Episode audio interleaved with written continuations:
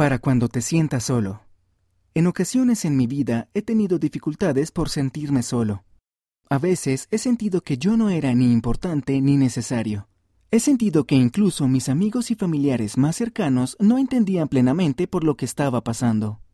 Pero cuando fui a una conferencia FSY, sentí consuelo y paz del Espíritu Santo.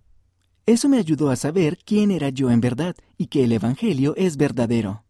Comencé a mirar hacia Cristo y a confiar en Él y en su expiación. Me di cuenta de que Él me conocía y entendía lo que sentía. Mi perspectiva ha cambiado y ahora trato de ayudar a los demás a venir a Él. Jacob C., Utah, Estados Unidos.